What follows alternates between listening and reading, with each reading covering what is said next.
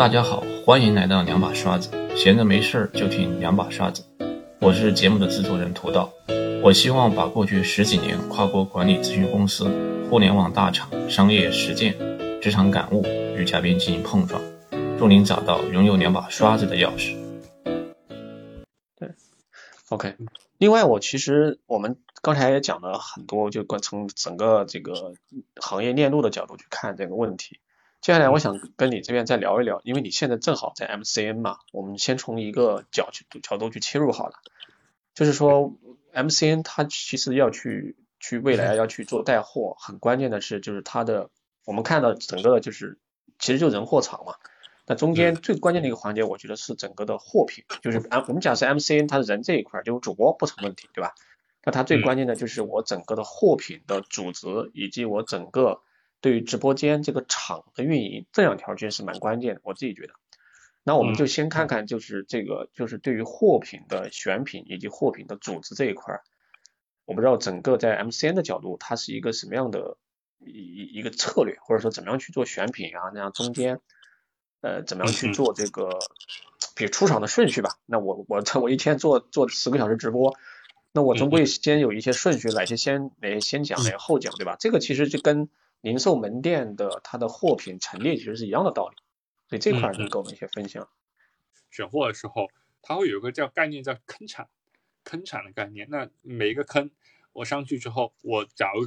因为很多 MCN 很多达人其实卖货卖到一个阶段，他知道说。前面十个品，前面十五个、二十个品上去之后，他大概能卖多少？他心中其实很有数的。那他会考虑他这个坑产概念，他这个阶段他企业的这个利润，他想往往多做还是往少了？因为其实我们在过去一年自己也在反思，说自己手上握的资源这么好，自己获得流量的官方渠道都这么好，为什么赚大钱那个不是我们，是吧？我们看见赚几千、几千万的是跑周围的人。其实后来我们自己想明白了一些点啊，这一些点之后，我觉得大概是这么一些道理吧。就是说，当我们想明白这些深刻点之后，我觉得选品它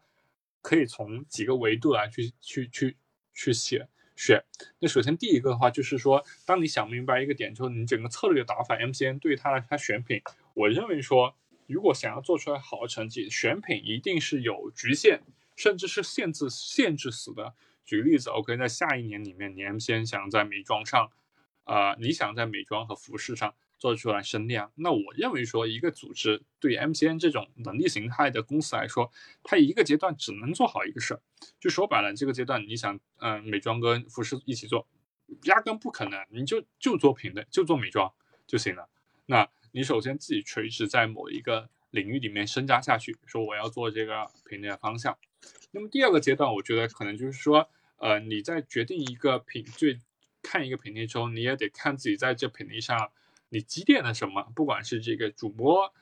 呃资源，还是这个品牌资源，对不对？那你要梳理出来自己呃沉淀的这个，包括你自己团队的认知、团队的优势，在做这个事情上，你到底是不是可以呃短期内内能够竞争赢别人？那么第三个，我觉得很核心，就是说，M C N 还是要想明白自己的整个品牌的优势、品牌关系在哪。因为对于很多品牌而言，其实，嗯嗯，大家做做做呃零售、做新消费品品牌、做品牌，其实都知道说，那品牌每一年它会有固定的一笔投放预算嘛，对吧？嗯，在上半年怎么规划，下半年怎么规划，在哪一个时间节点，你跟他去聊，以什么样形式聊，其实是。都是有一个方法的某一个阶段的。当你明白你有这个品牌关系，有这个认知在这之后，其实你是容易达到一笔费用的。当你能拿到这笔费用的时候，不管是对你团队盈利情况，还是说对于你去呃向外去拓展，当然其实都是非常有利的一个抓手，对吧？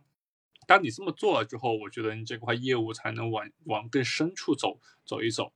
那换言之，如果说现阶段在外界大家有听到说啊某个主播说某一个 MCN 说他全品类品牌都能提供，然后他都选品都做得好，我觉得这很大概率这个 MCN 是不赚钱的，或者说这个 MCN 过一段时间就会倒闭的，因为就是对于 MCN 来说，总结来说就是这个这个这一类型的这个啊组织形态，它的从人才到它的这个行业积淀。等，包括说他自己创始人的经历，综合各方面来说，他没法做，没法做这么多事情。他能做事情一定就是有限的，因为，呃，我自己在平台待过，在 MCN 待过，就会发现说，我在平平台的时候，我的人才密度是非常高的，我的组织能力，我的协调能力，我业务能力其实是很非常强的。对于 MCN 这种物种来说，说句不好听的，就是它的整体人才密度低一点，那他做事的时候，他他他的他得集集中在某一个焦点上，他才能把力量放出来。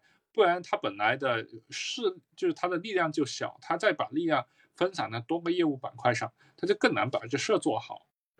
对，对对。所以我我我自己觉得就是这样看，就是 MCN 其实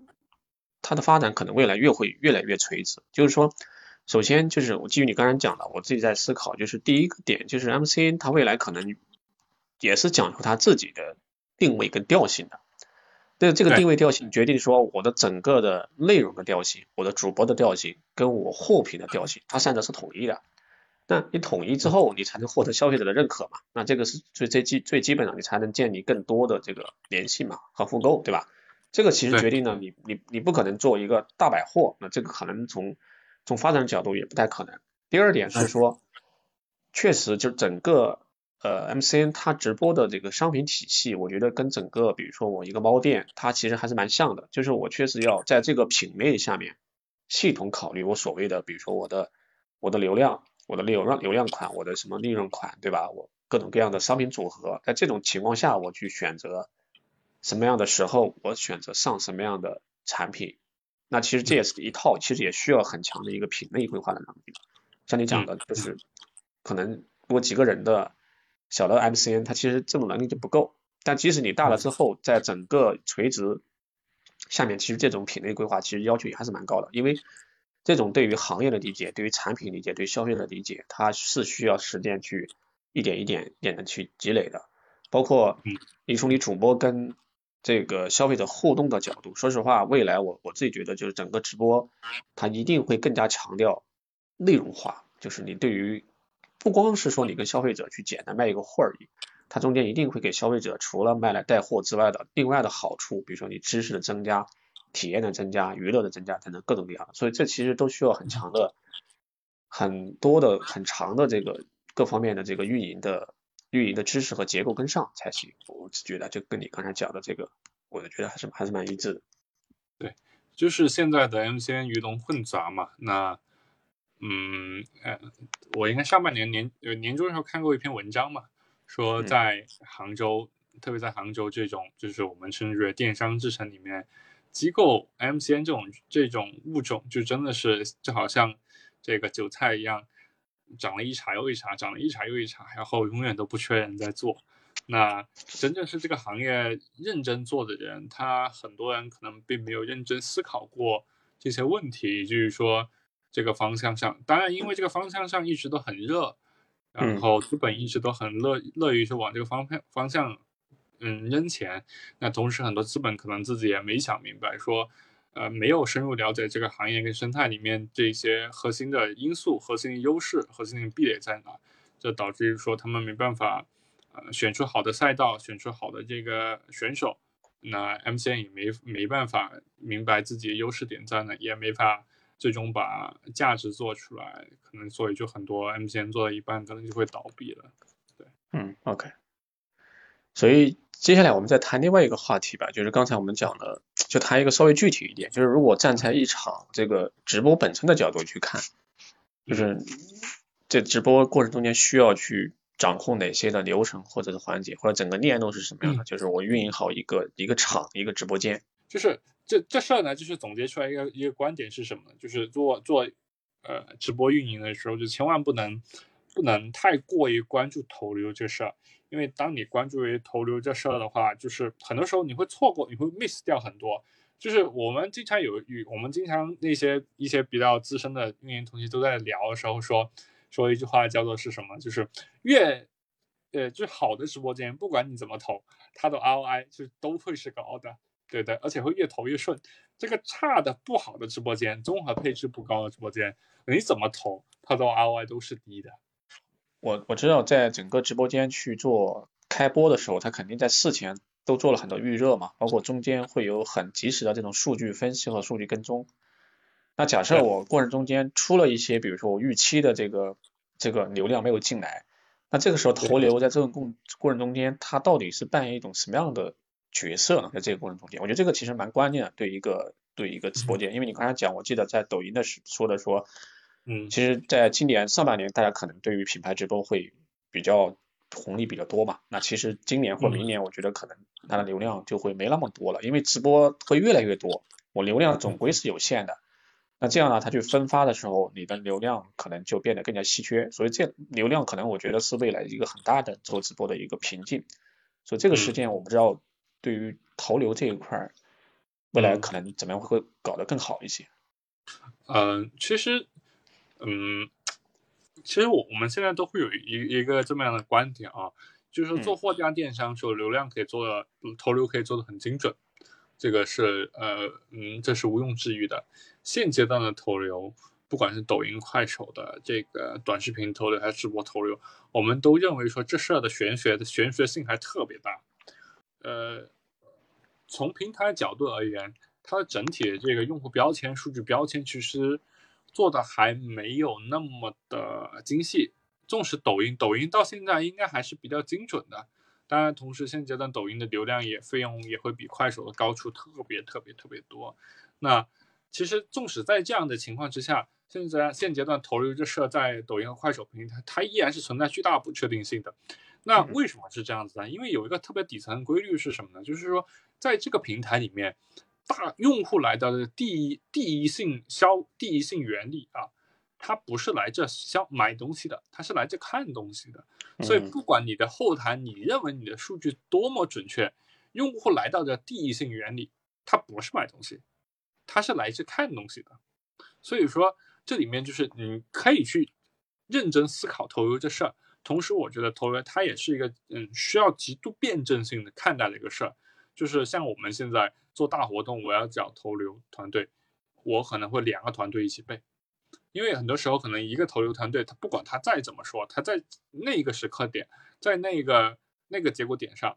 他就是没办法投出好的结果结结果出来。那两个团队，他肯定有一个能投出来。这为什么会出现这样的情况？就是因为生态本身存在巨大的不确定性，我没办法去压这个宝。我会觉得，就是核心的一场好直播过做下来，就是就是很核心的点，还是得回归到主播这个因素点上嘛。因为我们会认为说。善于去做主播的，一定是有自己天赋所在，或者有自己这个，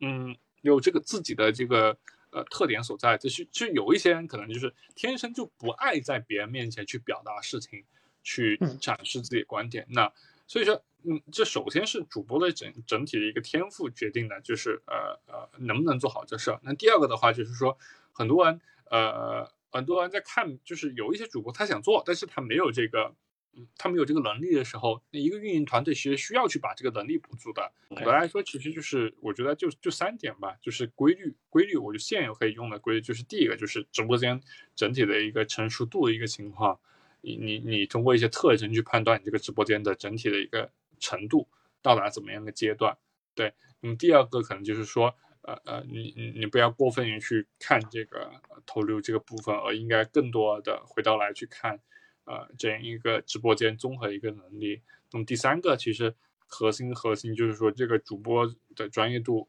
情况如何去跟主播进行很好的一个配合，这都会呃极大的影响了这个这应该直播间的一个呃呃最终一个产出情况。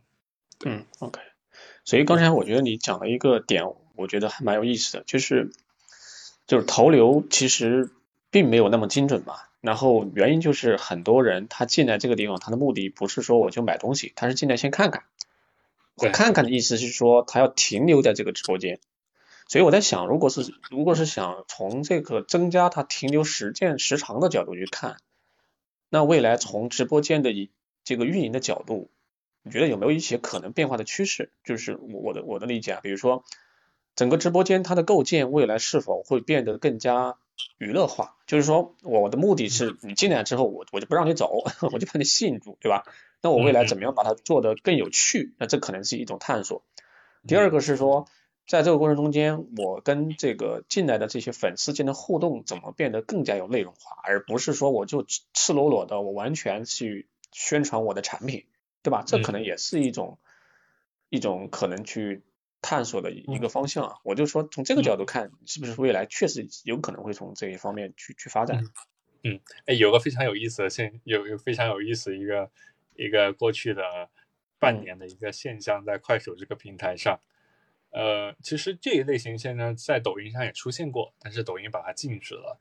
就在快手和抖音在今年年初的时候，都出现了一个叫情感主播的群体。那这个情感主播群体最早其实是在抖音上火起来的。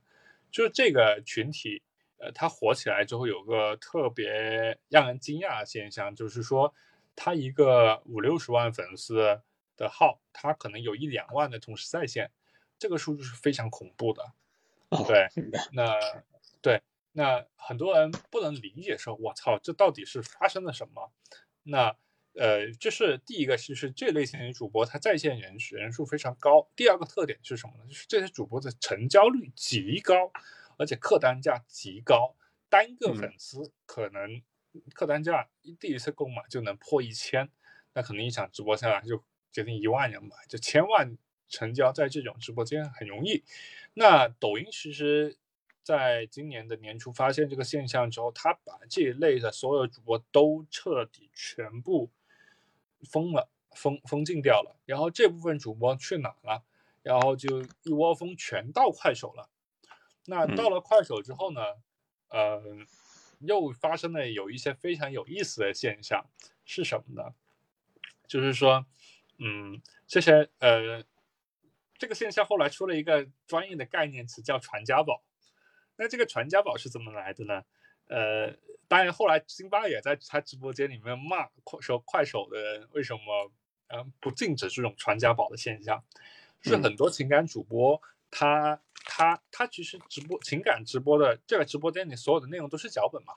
那他其实是好的情感主播一，他举个例子，他演一个剧本可能是两周。两周，他从演员到这个呃编导到导演到呃到这一系列现场所有布置吧，它可能一个剧本下来要个五六十万吧。对它成本其实蛮高的，有点像是线下我们去看呃呃剧院里面看剧一样，其实成本非常高的。对，嗯，那嗯，那他们其实自己在这个过程中，他们也需要盈利嘛，因为他的整个固定成本已经这么高了，所以他们的他们的变现方式特别有意思。就是他们会通常在剧本进行到高潮之前，或高潮中、高潮后的一个阶段，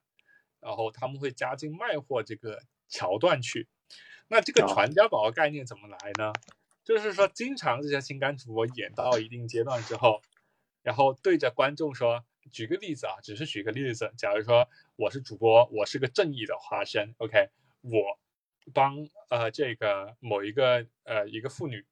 叫做，假如说叫做 B 吧，妇女 A 她有个丈夫，呃呃，妇妇女妇女 B 她有个丈夫 A，然后丈夫 A 有个小小三 C，对不对？然后我去帮这个妇女 B 伸张仗义，然后呢，这个丈夫 A 说我没有钱，我没有钱可以赔给这个妇女 B，那但是呢，小三，然后跟小三 C 跟丈夫 A 都在同时在这个场地里面，然后呢，这个妇女 B 又说自己饥寒交加。又患了癌症，OK，又没有钱，那怎么办呢？啊，这时候呢，这个主播就会拉着妇女 B 说：“哎，我发现你家里面原来有一箱传家宝，这个传家宝哇，金闪闪的，很漂亮。”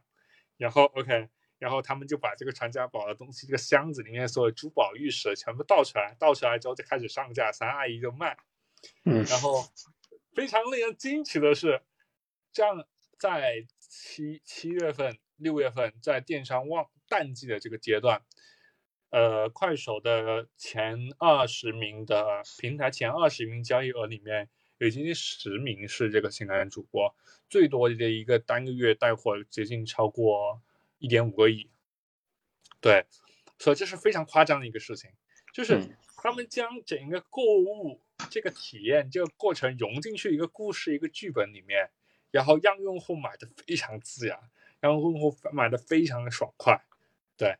那其实这样的一种场景呢，某种程度上，我觉得呃，可能大家因为没有深入到这个业态里面，没有听过到没有听到过这种匪夷所思的故事哦。那嗯呃，但这里我分享之后，就是他把那种趣味呃看直播趣味性买东西，他其实揉进这个环节里面了。那当然，不仅他他卖的不仅可能呃不仅是这种高客单价的玉石珠宝、传家宝，他偶尔可能还会带一些吃的、呃用的，甚至会带一些鞋子等等之类的。那至于怎么带进去，他就会他会根据自己剧本的情况编一个故事，然后把这个商品带进去。对，所以说这个事其实在业态里面已经有蛮多人在尝试，而且尝试的嗯效果目前看来其实是非常的 非常好。当然呢，这部分的购买是可能仅限于说一部分的情感主播直播间。那我觉得就是刚才聊的，其实确实是这个整个过程中间可能出现的一些机会嘛，所以我我们聊了蛮长时间了。我觉得最后我们总结一下吧，就是整个直播电商就是未来到底还存在哪些机会？就是你觉得，比如说我们从这样吧，我们从近期的角度看，对吧？有没有一些碎片化的，可能还有一些机会的这些地方？那如果从长期的角度看，对吧？这是大趋势，不可逆，那可能会有一些一些机会。嗯嗯嗯，其实呃，回顾回顾直播电商历史，也就是幺七年开始逐渐发展到现在，就是四年四年这个这个样子吧，对吧？然后这四年里面，其实我认为说到这个阶段才完成了第一波大大红利的发展，就是说大的红利发展之后。接下来的话就是进入到一个精细化的一个阶段嘛，对吧？那么精细化阶段其实很明显，就是在具体的垂直类目上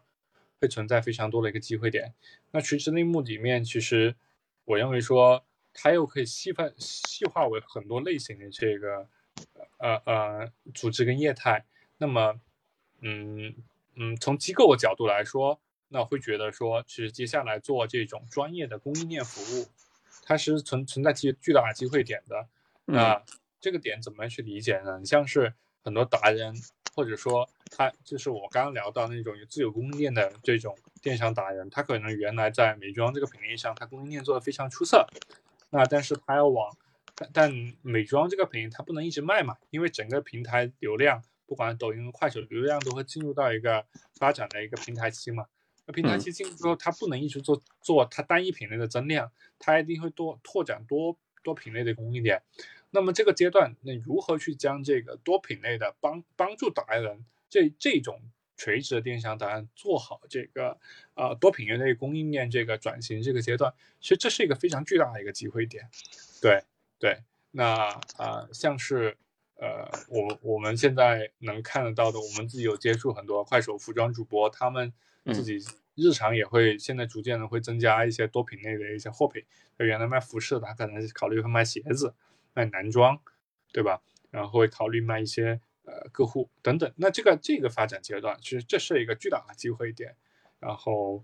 呃，包括说现在的呃快手，其实快手现在达人在流量变现这块，其实做的还是比较的呃前一点的。抖音的话，其实现在大部分的达人还是暂时没有考虑到电商变现这事儿。所以说，如何去提供做好供应链的这个事儿？我觉得其实还是存在挺多的机会点的。那当然，在这个基供应链的这个这这个服务这个事情上，我觉得做两个点吧，就一个如何你通过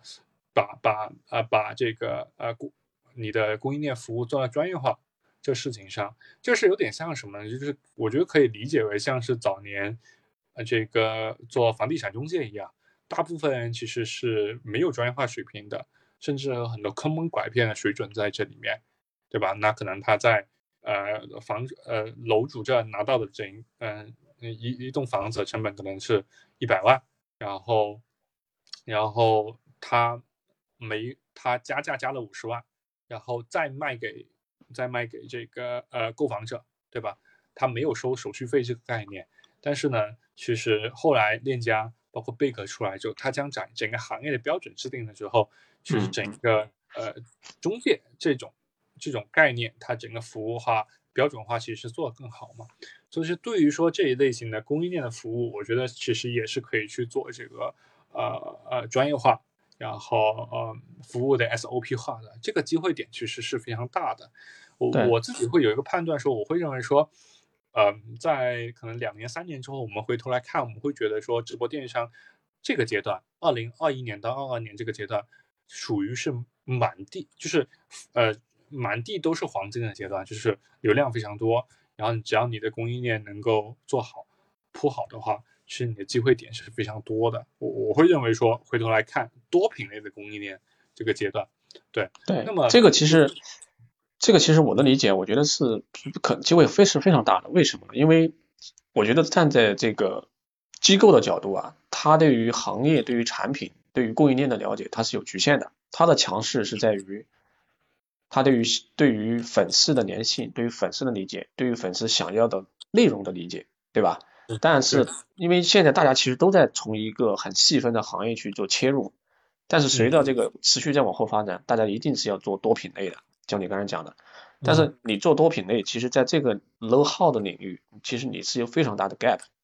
其实你就需要你需要做供应链的那部分后端的那些来来帮你去去完成这个工作。这个其实类似于什么呢？刚才你举了一个例子，但我觉得这里更形象，就类似于是说，在早期的电商的时候，大家都去从流量侧去去去进入，对吧？但是京东它是从供应链角度去进入。这导致它到目前为止，它的壁垒是依然是非常的高，所以说踩准了这个这个这个点，是大概是这个意思。对，那从综合这个供应链服务，这这是一个切入口嘛？其实这个切入口相对来说还是比较大的，并且呃，这个事情上其实有一些我了解到业界有一些做得好的呃公司已经拿了一相对一笔不比较不错的融资，然后也积累了一部分有预算品牌已经在推这个事了。那第二个事是什么呢？就是呃，在这个新流量之下，新品牌的机会这个是呃非常多的。那么新品牌其实又分为两种类型，我认为一种就是叫做是呃目前这个阶段基于平台的算法刚需的一些商品，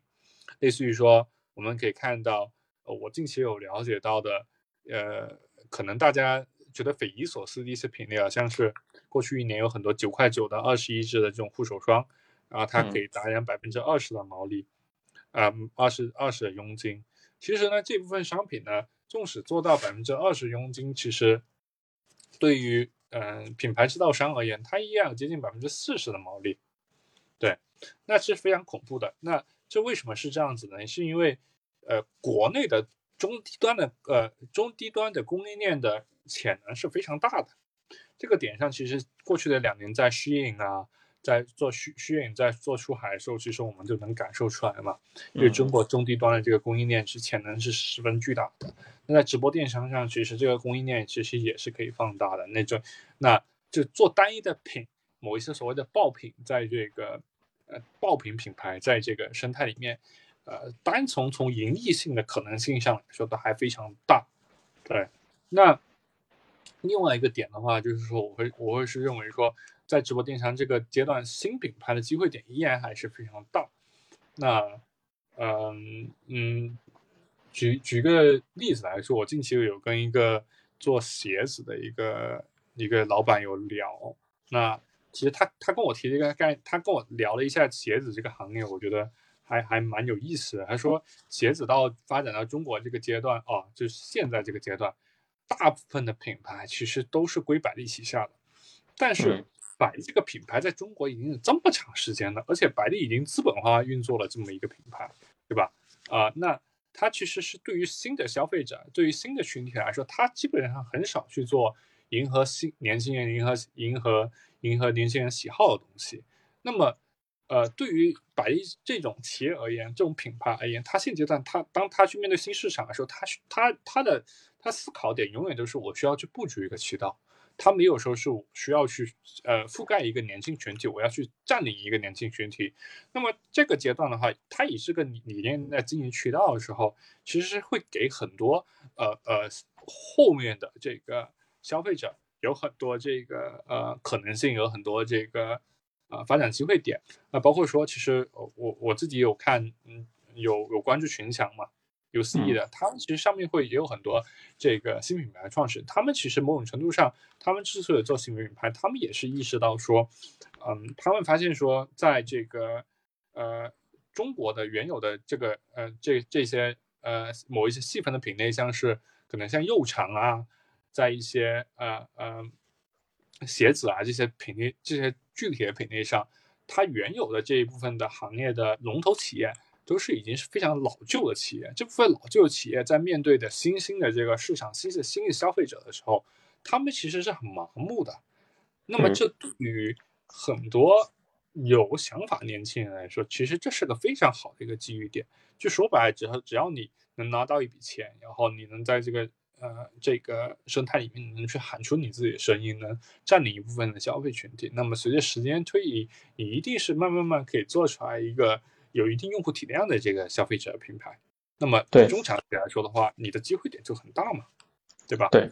这个我之前跟很多这个就是包括我们前面也跟几位嘉宾聊了一些关于新消费品牌这边的机会，就是跟你说的我觉得类似，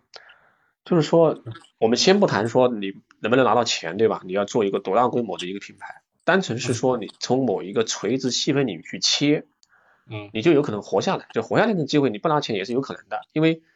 首先就是消费者变得很碎片化，变得很挑剔，只要你有吸引他的内容，他其实就愿意跟你走。其实这其实就可以占的一个，就是我规模虽然没那么大，但在这垂直细分领域里面，你的商品如果品质够好，我客单价高一点，其实我依然可以获得活成一个小而美的品牌，这都是有可能的，嗯对吧？加之说你如果有资本进来，你再进一步的放大，这完全是有可能的。然后刚才你讲的就是那个那个那个低价，我觉得这又是另外一种机会，就是说我先不说我未来做一个多好的品牌，我就纯卖货，嗯，我有低，我价格足够低，那一定是有大量的超上规模的这种可能，对吧？这其实又有一次是一种，所以这这两种我觉得都是在我们国家目前的这种整个大的消费趋势下，两种不同的这种结构性的机会，都是都是非常有可能。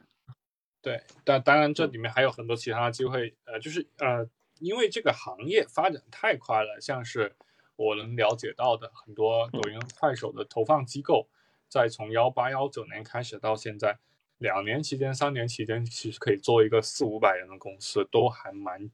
蛮多的。那么这背后的核心因素就是在于说，产业发展太快，产业从业者在面对这个行业机会的时候，自己没有办法啊、呃快速去满足各种需求，所以他得有外界的这个第三方来去帮助他。那么当他需要帮助的时候，这里面那你就会存在很多这个行业的机构，呃呃，去去去创新跟创意这个机会点嘛，包括投放机构啊，啊、这个单运营机构啊等等之类的。所以就是就是当你在深扎这个行业的时候，你会发现它的整个机会点是无处不在的。那最重要的因素可能就是说，我会觉得就是可能还是得回头来看自己优势点在哪，是呃，你你是基于你有很强的这个平台的关系，这是一方面。嗯，另外一方面可能是你有很强的这个货品的关系，对吧？那么第三个方面可能是嗯原有的团队优势特别大，对吧？那嗯，我觉得就是抓住任何一个优势，然后呃，在一个机会点上，我觉得都能放出来很大的声量。然后二零二零年，我觉得依然还是会非常，整个直播电商应该还是依然是非常高速增长的一个阶段。这这个增长阶段可能会伴随着说，呃，随着整一个呃产业产业的变革，然后有实力的呃综合素质更高的这个从业者逐渐会呃往前端前端会走，然后一些原来经过粗放发展的这个嗯一些组织慢慢慢慢会。呃呃往下走，往下走，然后可能到某一天可能无法经营下去了。那呃这样的可能性非呃这样的这样，我认为这样的一个呃状况非常有概率会出现。那么它也是在经历着原来从淘宝到天猫呃转的这个阶段，直播电商其实也是从草莽时代往更专业化分工这么一个直播电商阶段在发展。那么这个变革期必然就会。呃，有更多的机会，有更多的有想法的英雄在这阶段能站出来，就一定可以有呃，在这个阶段呃，创造属于他们的一个嗯一个全新的一个一一个阶段吧。